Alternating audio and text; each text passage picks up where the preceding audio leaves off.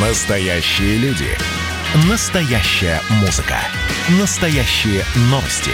Радио «Комсомольская правда». Радио про настоящее. 97,2 FM. эм. Как дела, Россия? Ватсап-страна!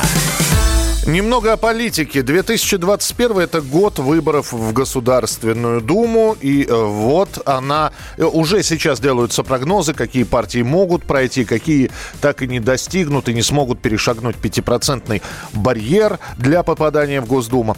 Э, А вот свеженькая новость. Партии «Справедливая Россия», «За правду» и «Патриоты России» объединятся. Э, Об этом заявил первый замглавы думской фракции «Справедливоросов» Михаил Емельянов. И соответствующий договор о слиянии трех партий в одну может быть подписан до конца текущей недели. В результате может появиться лево-патриотическая партия, как ее уже назвали. Э, Переговоры об объединении вел лидер «Справедливой России» Сергей Миронов. Ну и что это? Это укрепление позиций, это э, аналог поговорки «один в поле не воин», а вот мы уже не один, а такие, знаете, три богатыря объединились. И, и- и что получилось? Получилось три богатыря или один дракон трехглавый? Дмитрий Солоников, политолог, директор Института современного государственного развития, с нами на прямой связи. Дмитрий, приветствую, здравствуйте. Добрый день. Что же в итоге получится и получится ли? Ну, получится или нет, мы узнаем после объединительного съезда, если он состоится. Опять же, да, вспомним, что «Справедливая Россия» — это тоже результат слияния трех партий. Э, Там была партия «За жизнь», «Родина» и партия пенсионеров.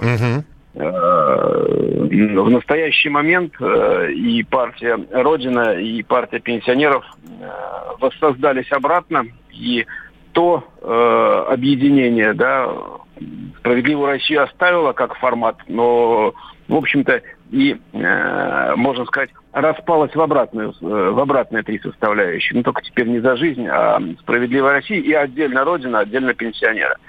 А если говорить э, о нынешнем объединении, то ну, попытка еще раз что-то склеить на условно левом патриотическом фланге, но гораздо более сложная, на мой взгляд, потому что на сегодняшний день во, во многом позиция представителей справедливой России сильно отличается от э, сторонников Синигина или Захара Прилепина. Скорее, э, лидеры справедливой России выступали с таких с, э, леволиберальных э, позиций и и сам э, Сергей Миронов и многие из его соратников э, принимали участие в либеральных протестах, а уж не в патриотических маршах точно совершенно. Поэтому гораздо более сложное объединение, на мой взгляд. Да, но это объединение, потому что э, та же самая справедливая Россия не уверена, в, это неуверенность в себе и в своих силах на предстоящих выборах.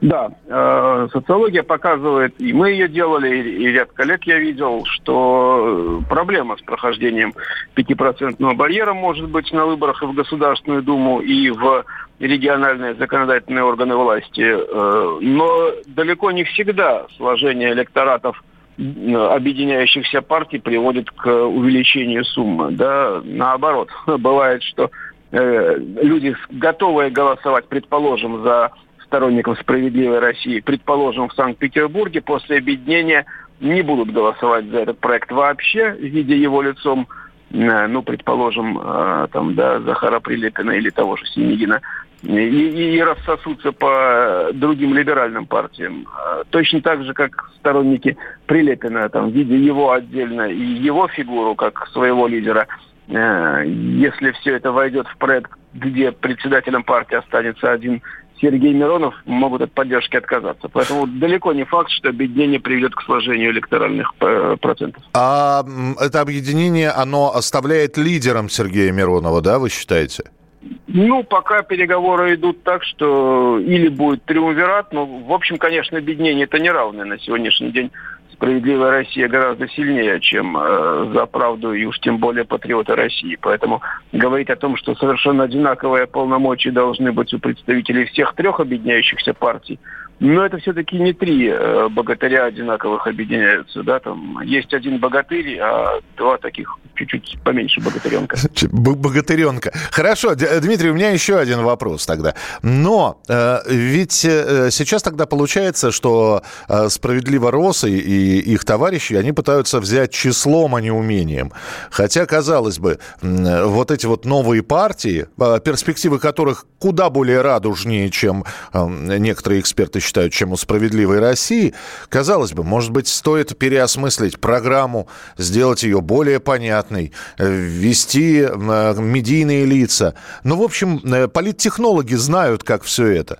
То, то есть вот нас было мало, а теперь нас станет много, и вот за нас теперь проголосуют. Ну, это, наверное, имеет место быть такой подход, но кажется, что этого маловато. Ну, он далеко не однозначен, такой подход, потому что голосуют, конечно, там за бренд, а не за программы давайте честно говорить, программы партий, участвующих в избирательном процессе, считали исчезающие доли процента, голосуют за лидеров, голосуют за раскрученный бренд, э, который ассоциирует ну, с тем или иным подходом. Да, там, Либерально-демократическая партия России никаким образом к либерализму не относится. Э, бренд совершенно отделен от содержания. То же самое и здесь. Там, да, есть определенный образ у Захара Прилепина, и он совсем не такой, как э, образ э, Сергея Миронова. Как их будут складывать, как эти два бренда будут соединять в один, это отдельно очень большая сложная работа там э, и маркетологов, и политтехнологов. Еще раз, далеко не факт, что это